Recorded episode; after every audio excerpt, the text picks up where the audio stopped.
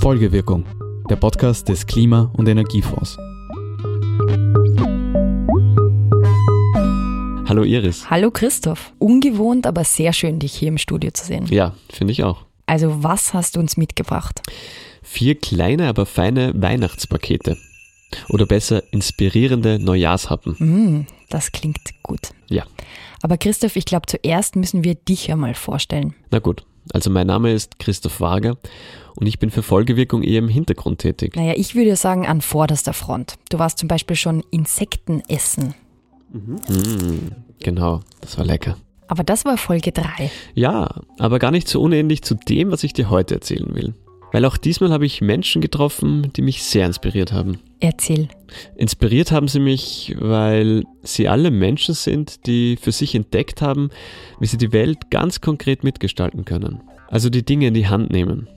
Und dabei ein Business mit einem grünen Kern oder einem grünen Herzen gegründet haben. Ein Business mit einem grünen Kern. Ja, ein grünes Business. Für uns ist grünes Business ähm, ein Business, das nicht nur gewinnorientiert ist, sondern eben auch soziale oder ökonomische Aspekte mit in den Kern des Unternehmertums mit einbezieht. Also ein grünes Business ist ein Business, bei dem es auch, aber nicht ausschließlich ums Geldverdienen geht. Ja, das klingt erstmal vielleicht absurd, weil wir das normalerweise als Widerspruch sehen. Entweder du bist sozial oder du bist erfolgreich. Und die vereinen eben beides. Idealismus und Geschäftssinn. Denn das eine geht ohne, ohne das andere nicht. Also wir würden das nicht machen ohne den Idealismus, aber es gäbe uns auch schon lange nicht mehr oder wir wären nie so weit gekommen ohne Geschäftssinn. Ja, das würde ich auch sagen. Ich würde es vielleicht noch verdoppeln. Ähm, es ist 100% Idealismus und 100% Geschäftssinn. Und die fünf Idealistinnen und Geschäftsmenschen, mit denen ich gesprochen habe, haben vier Startups gegründet. Und sie haben noch etwas gemeinsam. Sie alle sind Gewinnerinnen des Programms Green Start. Das ist ein Programm, das soziale und grüne Startups in der Weiterentwicklung ihrer Businessideen unterstützt. Und am Ende werden drei prämiert. Und für das Jahr 2020 sind das Philipp Stangl und Cornelia Habacher mit Rebel Meat, Elias Bohon mit Traveling und Daniel Scheiböck-Ordner von Green Sentinel. Ich bitte um Applaus. Und zusätzlich habe ich noch mit einem Gewinner des Vorjahres gesprochen, mit Sören Lex von Plasticpreneur. So Iris, genug der einleitenden Worte. Hören wir uns doch an, was Sie zu sagen haben. Sehr fein, ich bin gespannt. Also mit wem legen wir los? Als erstes nehme ich dich mit auf eine Reise. Wohin soll es gehen? Zur Ursprungsidee von Traveling. Für Startup Nummer 1 steigen wir nämlich ein in den Zug nach Vietnam. Hallo, ich bin der Elias Bohun. Elias Bohun hat vor einigen Jahren seinen Flug storniert und statt dem Flugzeug den Zug genommen. Und dabei entdeckt, wie großartig so eine Zugreise sein kann. Bei einer Zugreise nach Vietnam durchfährt man alle Klimazonen der nördlichen Hemisphäre quasi. Man fährt zuerst mal nach Russland, durch ein paar europäische Länder und dann fährt man zuerst durch die Tannenwälder, dann durch die Sumpfgebiete an der russisch-kasachischen Grenze, dann fährt man durch die Steppe, endlose Grasländer in Kasachstan, dann kommt man so in die Wüste Gobi und kann so in Dünen rumlaufen, wenn der Zug mal eineinhalb Stunden in der, in der Gegend herumsteht, um Wasser zu entleeren und dann fährt man weiter quer durch China und im Süden von China sind dann die Tropen. Und das bekommt man einfach hautnah mit. Das ist wirklich, wirklich cool. Und auf dieser Reise ist die Idee zum Startup Traveling entstanden. Es ist eine Mischung aus Train und Traveling. Traveling. Also Train und Traveling. Also Zug und Reisen.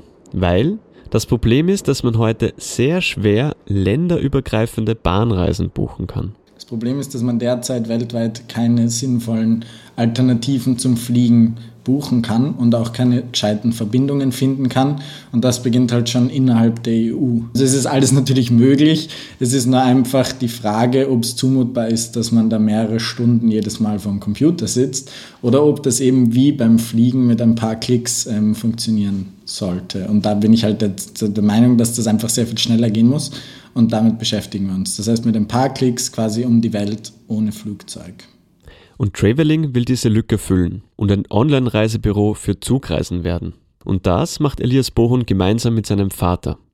Eine sehr seltene Kombination in der Startup-Welt. Ja, also wir sind, ein, wir sind ein cooles, eingespieltes Team, weil ich bin nämlich der Idealist, der nur all die Verbindungen sieht, die man anbieten kann. Ähm, das ist mitunter der Grund, warum wir jetzt von Anfang an wirklich alles anbieten, was weltweit möglich ist. Und dann aber gleichzeitig mein Papa, der eben das alles von einer ökonomischen Seite anschaut, dem, dem eben das sehr am Herzen liegt, dass das sehr schnell auch profitabel wird.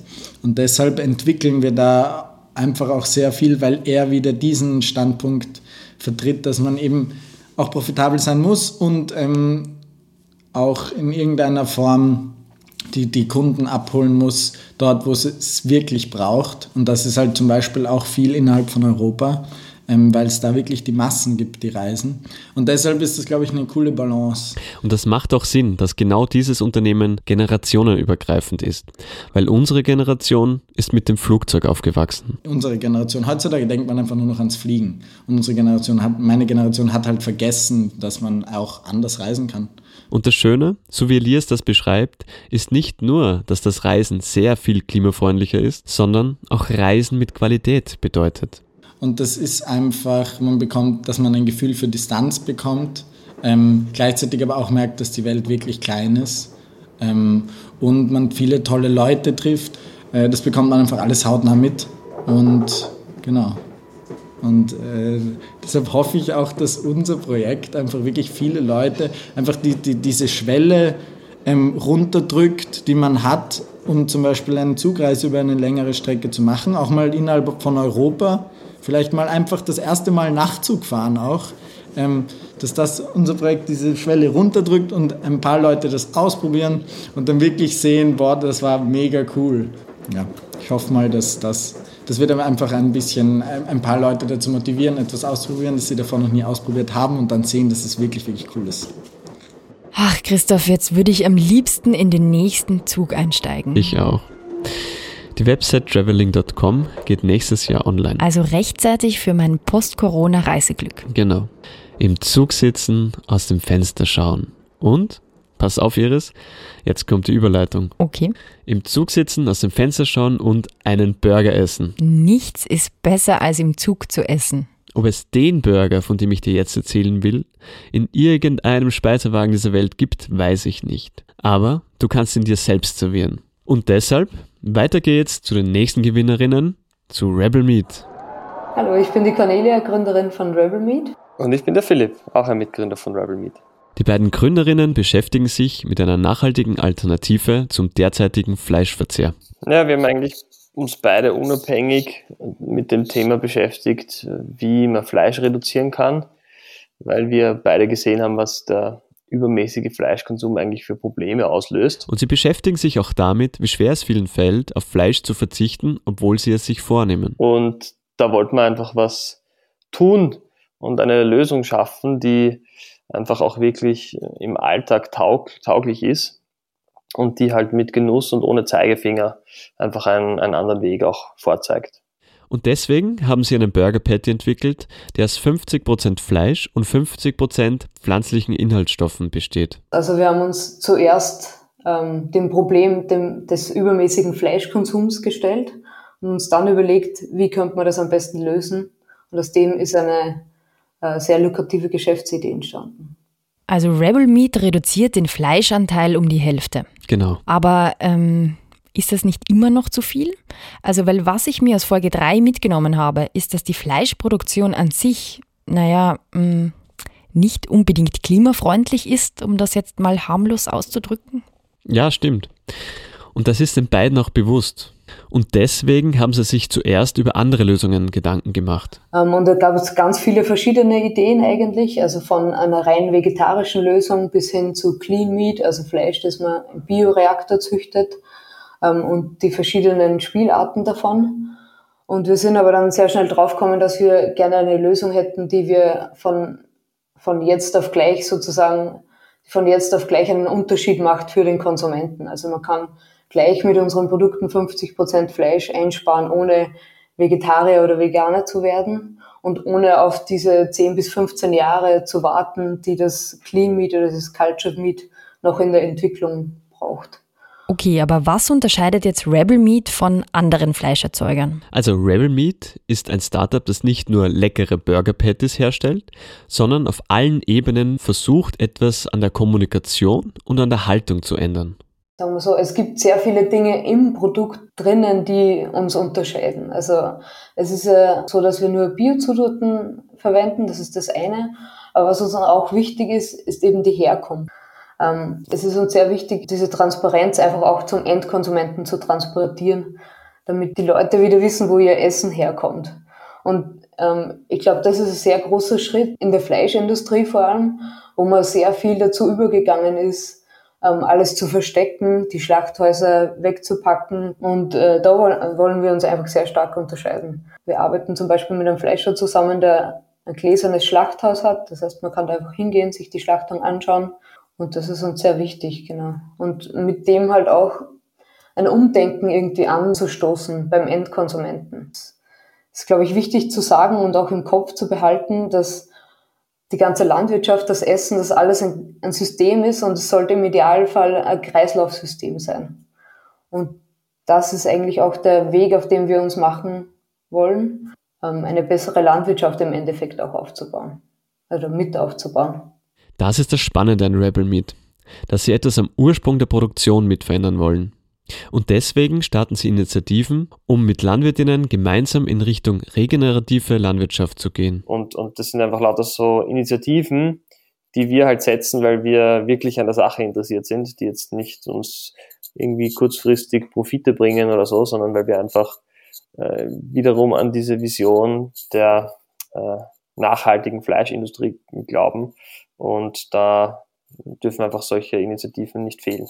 Und dieser Ansatz ermöglicht ein Umdenken bei eigentlich allen, die Burger essen, weil die Reduktion vom eigenen Fleischkonsum ist die eine Seite und die Transparenz und die Qualität der Fleischproduktion die andere. Was zum Beispiel ganz, ganz lustig ist, dass uns Leute immer wieder sagen, sie bestellen sich oft einen Rebel Meat Burger im, in der Gastronomie, gar nicht so sehr, weil da nur 50% Fleisch drin ist, ähm, sondern einfach nur deswegen, weil sie da wissen, dass wirklich hochwertiges äh, Biofleisch drinnen ist. Und oftmals in der Gastronomie hat man ansonsten nicht diese Transparenz. Und bei uns äh, schon. Und ähm, das ist dann auch äh, einfach an sich schon wertvoll. Ja? Also abgesehen jetzt von diesem Gedanken, dass man weniger Fleisch isst, äh, können wir zum Glück auch viele Leute einfach mit dem Gedanken, besseres Fleisch zu essen, schon auch gewinnen. Ja? Also Rebel Meat Burger Patties gibt es in ausgewählten Restaurants und in einigen Supermärkten zu kaufen. Infos dazu auf www.rebelmeat.com. So Iris, jetzt geht's ans Eingemachte. Weil was kommt nach dem Essen? Nach dem Essen kommt ähm, die Moral? Naja, vielleicht. Aber was ganz sicher kommt, ist der Klärschlamm. Der Klärschlamm. Ja, der Klärschlamm. Ähm, okay. Daran hättest du nicht gedacht, oder? Nicht im geringsten. Aber zum Glück gibt es Menschen, für die das ein immer präsentes Thema ist. Und eine moralische Verpflichtung. Der Klärschlamm. Ja. Wenn ich ganz ehrlich bin, äh, war es einfach eine immer präsente Frage, wie kann man das Thema Klärschlamm lösen? Und das Problem mit Klärschlamm ist folgendes. Moment, Christoph, was ist Klärschlamm? Klärschlamm ist das, was bei der Kläranlage übrig bleibt. Okay. Und im Klärschlamm sind sehr viele unterschiedliche Stoffe drinnen. Von Schwermetallen bis hormonell wirksame Substanzen, also Resten von Medikamenten. Und deshalb muss man sich überlegen, was man mit dem Schlamm tun kann, weil die Entsorgung ist sehr teuer. Von welchem Ausmaß an Klärschlamm sprechen wir denn da?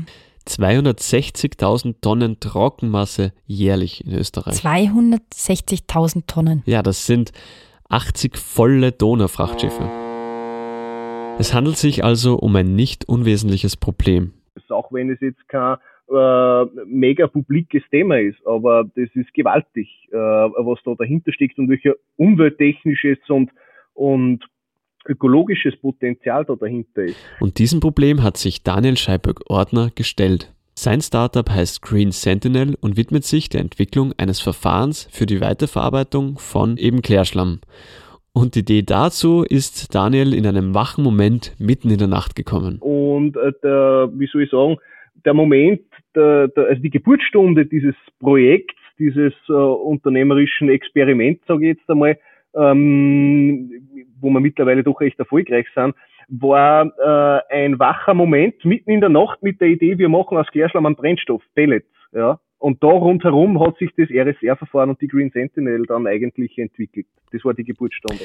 Also Daniel und sein Team haben geschafft, durch ihr Verfahren die Inhaltsstoffe des Klärschlamms aufzudröseln. So, dass Klärschlamm zu einer Rohstoffquelle wird, also zu Biobrennstoff. Und mittlerweile bauen sie ihre erste Anlage. Was mich jetzt interessiert, Christoph, ist, wie behält man sich seine Motivation? Also, warum tut sich das jemand an, Klärschlamm zu einem Rohstoff zu machen? Was motiviert mich? Ähm, zu sehen, dass Ideen angreifbare Tatsachen werden, haptisch erfassbar. Das macht glücklich. Ich glaube, eine Veränderung führt man gerade im, im, im, im umwelttechnischen Bereich oder im unternehmerischen Bereich generell immer dann herbei, wenn der Status quo nicht zufriedenstellend ist. Ja. Ähm, das ist ja keineswegs, ja. Äh, ich mein, betrachtet man es global, es gibt sowas wie Fridays for Future, es gibt Kyoto-Ziele, es gibt ähm, die, äh, nationale CO2-Ziele, äh, es gibt äh, SDGs von den Vereinten Nationen und so weiter. Das zeigt uns ja, dass etwas nicht in Ordnung ist. Ja. Nur, dass etwas, das nicht in Ordnung ist, ist nicht ein Problem, sondern ist eine Unzahl an verschiedenen Themenstellungen. Und wie man es ja immer auch, sage ich einmal, den Privatpersonen zu erklären versucht, es ist nicht einer, der ein Problem löst oder ein großer Schritt, sondern es sind viele Beteiligte mit vielen kleinen Schritten, die Probleme lösen. Und wir sind sicher ein kleiner Beteiligter und ein kleiner Schritt auf dem Weg zu einem besseren Planeten. Weil nichts anderes ist das Ziel, das kann man aus dem Unternehmerischen durchaus übernehmen, auch global kontinuierliche Verbesserung weil ich glaube, dass bei uns die Erkenntnis einsetzt, gerade in, in meiner Generation, aber auch in unserer Elterngeneration bereits, weil von irgendwem muss man es ja mitgegeben äh, bekommen, ähm, dass man genau das macht, sich als kleines Rädchen zu sehen in einem großen Uhrwerk, das die Aufgabe hat, etwas zu verbessern. Ja.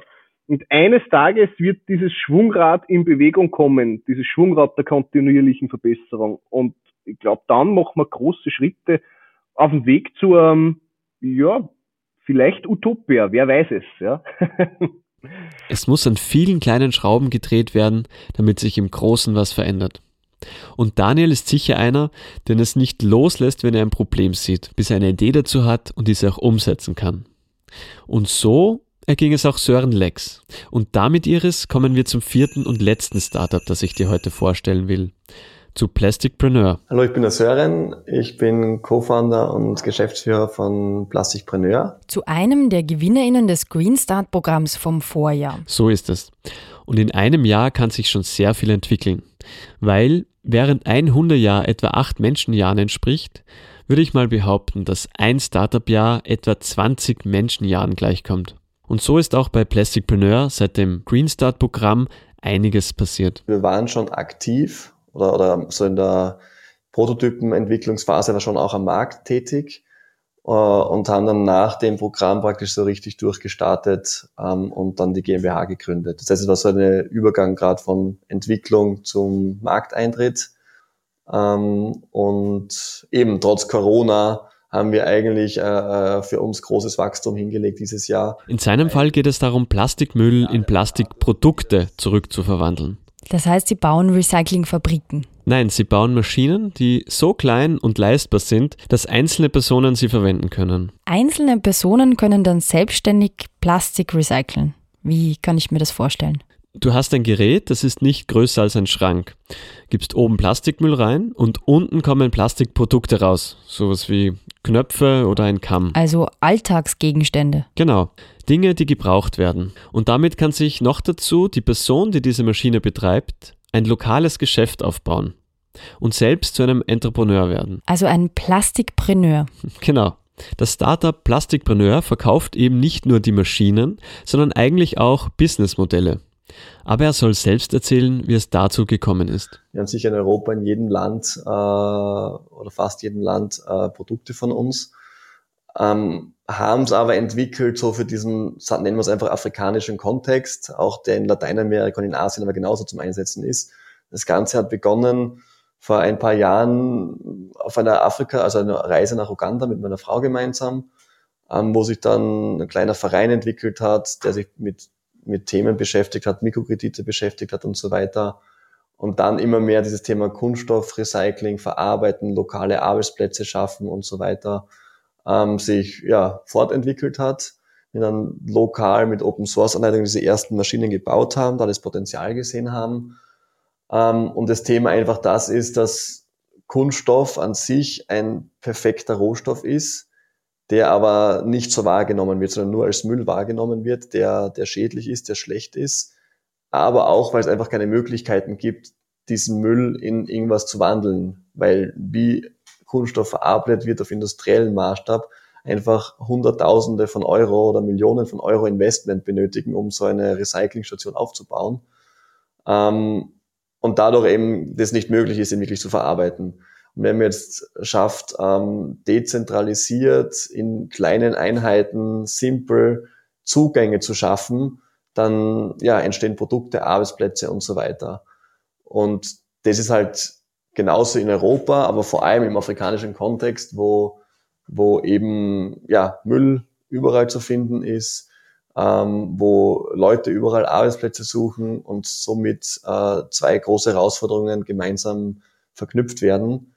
Äh, und es einfach spannend ist, weil oft das Learning für uns, das größte Learning ist, dass es bei uns jetzt nicht darauf ankommt, diese Produktneuheiten, man kann jetzt irgendwelche neuen Produkte aus Kunststoff schaffen, sondern dass eigentlich in den meisten Ländern Transportwege und so weiter einfach das sind, was Produkte so teuer machen. Das heißt, in der Hauptstadt wird es importiert aus dem Ausland ähm, und dann wird es halt über hunderte von Kilometern ins Landesinnere transportiert und das macht Knöpfe oder ganz simple Produkte einfach wahnsinnig teuer. Wenn man die jetzt lokal herstellt, dann schaffen sie erstens Arbeitsplätze, zweitens beseitigen sie den Müll und drittens äh, sind sie kostengünstiger und dadurch erreichbarer. Und gerade in Settings wie äh, Refugee Camps, ähm, wo es wirklich gar nichts gibt, weil es einfach keine Infrastruktur gibt dort, kann man halt so mit relativ wenig Aufwand und Mühen ähm, ja, sinnvolle Produkte schaffen und lokale Entrepreneure dann praktisch ihr Social Business oder ihr Business starten. Also Plasticpreneur schafft die Verbindung von einer sozialen und einer technischen Innovation. Und wer wissen will, wie die Maschinen ausschauen und wer sie verwendet, geht am besten auf ihren Instagram-Kanal. Und den sowie alle anderen Links findet ihr in den Show Notes. Genau. Und damit sind wir schon am Ende angelangt. Vier tatkräftige Unternehmungen, die zeigen, wie sinnvolle Ideen zu sinnvollen Produkten werden können. Und wie grünes Business ausschauen kann. Und damit etwas in der Welt verändert werden kann. Von der Klärschlammrevolution zur zukünftigen Kreislaufwirtschaft in der Fleischerzeugung. Und von regionalen Recyclingknöpfen mit sozialen Anspruch zur Zugreise nach Vietnam. Christoph, es bleibt uns nur noch eins zu sagen auf 2021. Und darüber hinaus. Ein neues Jahr mit neuen Ideen und mutigen Menschen. Cheers. Und wer gerade selbst ein grünes Business aufbaut, kann sich jetzt für die sechste Runde des Green Start Programms bewerben. Alle Infos dazu auf greenstart.at. Folgewirkung ist der Podcast des österreichischen Klima- und Energiefonds. Der Klima- und Energiefonds unterstützt Ideen, Konzepte und Projekte in den Bereichen Forschung, Entwicklung, Mobilität, Marktdurchdringung und Bewusstseinsbildung. Mehr Informationen auf www.klimafonds.gv.at. Dieser Podcast wird produziert vom Produktionsbüro Sissi Grant. Das sind Christoph Wager, Iris Borocznik und Andreas Fischer. Musik von Petra Schrenzer. Alle Informationen zum Podcast findet ihr auf www.folgewirkung.at.